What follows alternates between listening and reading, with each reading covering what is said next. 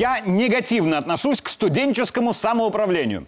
Родом я из Гродненской области. Она особо подвержена западному влиянию, так что псевдо-юнисефовские штучки про либеральность и демократию я из детства помню хорошо. Например, выборы в летнем лагере президента детей. Одни из них как-то выиграл я с результатом в 92% благодаря популистскому лозунгу «Если ты не дура, голосуй за Тура». Мне было весело, но по сути, горлопан, не имеющий даже цели руководить, получил власть. Это катастрофа. И демократически легальная меня ведь, правда, выбрал электорат по своей глупости. Меня зовут Игорь Тур, и я дополню тему. Мои коллеги с СТВ и АТН, Григорий Озаренок и Мария Петрашко, обратили внимание на скандал в ЕГУ, то есть в Европейском гуманитарном университете, который находится в Вильнюсе и который чему-то обучает детей белорусских оппозиционеров и прочих юных и не юных противников режима. Коротко о сути. ЕГУ сняли с финансирования, деньги заканчиваются, и руководство учреждения собирается аффилироваться с офисом Тихановской, чтобы получать деньги от них. Резко против этого часть преподавателей и большая часть слушателей, потому что офис Офис признан в Беларуси экстремистской организацией. Значит, в случае с ним аффилирования все они автоматически тоже станут экстремистами, получат в Беларуси сроки и либо присядут, либо не вернутся, кто уже за рубежом. Никому из беглых и их адептов, само собой, не нравятся растущие перечни экстремистских организаций. Но нравится, не нравится, это совершенно не имеет значения. Есть закон. И вне зависимости от отношения к нему, его нужно исполнять. Есть один способ поменять закон. Легальный. Через депутатов парламента. Все остальное, от демонстративного нарушения до акций протеста, это пустые глупости. Вот вы запомните эту мысль. В 2006 я поступил на журфак БГУ и в первые же недели услышал чарующее слово «Эразмус» про европейские программы обмена студентами, по которым можно было сгонять на курсы в Швецию и не только. Европа давала нам финансирование, что было хорошо.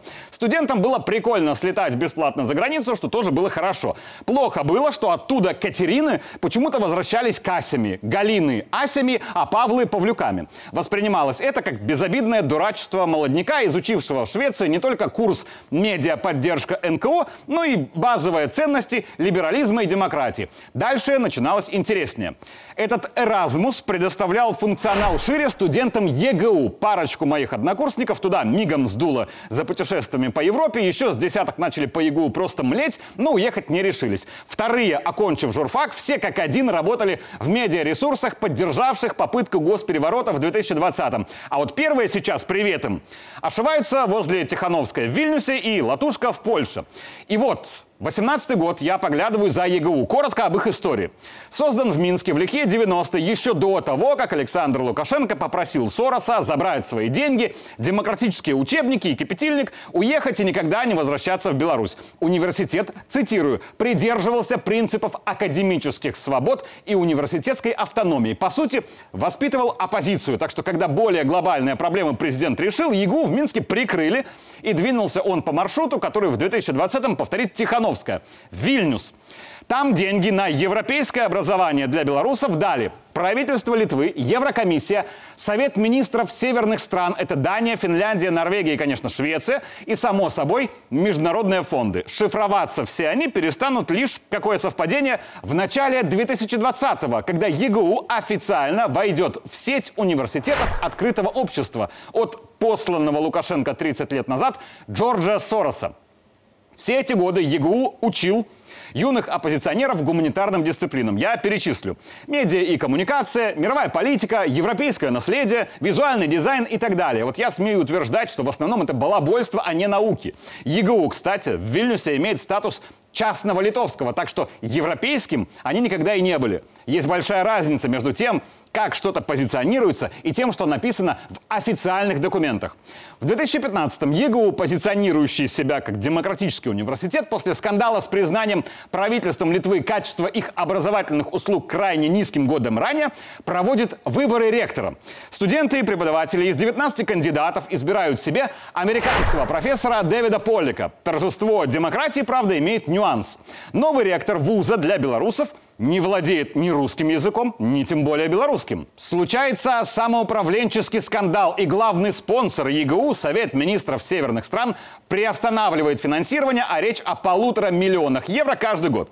Через пару месяцев Поллика с ректорства сливают, меняют и часть непонятно кого самоизбравшего электората, но уже поздно финансировать ЕГУ приходится Вильнюсу, и он окончательно становится литовским, а не европейским. Прошло всего полтора года, и в январе 2018-го Нора Скабурскене, директор Центра по оценке качества обучения Литвы, снова говорит, что образование в ЕГУ ни к черту. Учреждению требуется радикальная барабанная дробь перемены и добавляет важную фразу. Это не академический, это политический проект. Поэтому правительство должно решить, как юридически и качественно это обосновать.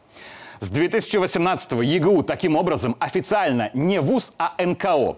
Все остальное просто качественно, юридически обосновано. Через год ЕГУ получает аттестацию, еще через год, как говорилось выше, официально входит в структуру организации Сороса. Дальше, как говорит тур, инсайды. У меня же там есть старые знакомые. В октябре 2020-го Сорос привозит в свой ЕГУ свою Тихановскую на торжественное открытие нового учебного года.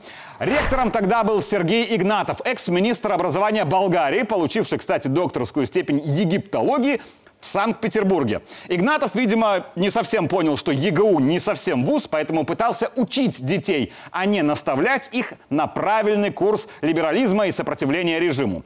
И он был категорически против того, чтобы к нему тащили Светлану Георгиевну. Свое фе Игнатов выразил личным распоряжением написать на сайте университета об этом событии следующее.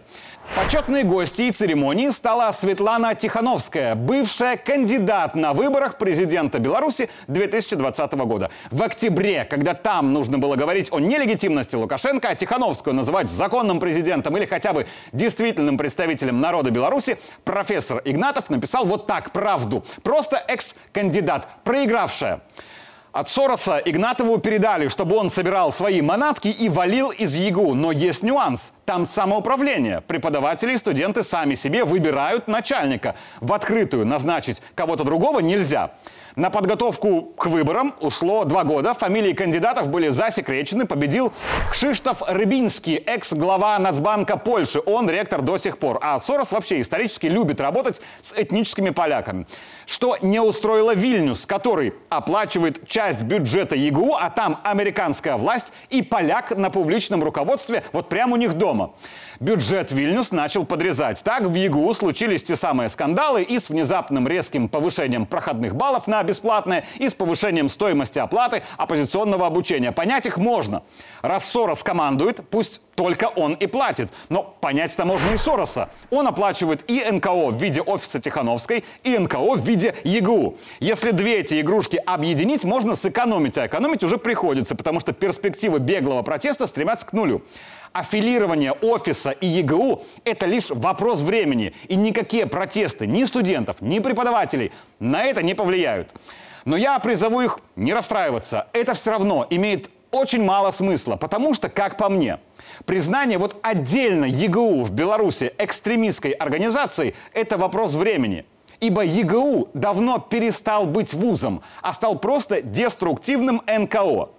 Вы, дорогие, все равно окажетесь в точке, когда появится закон. А нравится он вам или нет, не имеет смысла. Вы его либо нарушите и понесете наказание, либо успеете забрать документы и от этого ЕГУ откреститься. И времени у вас, по ощущениям, вот осталось очень-очень мало. Меня зовут Игорь Тур, и я дополнил тему.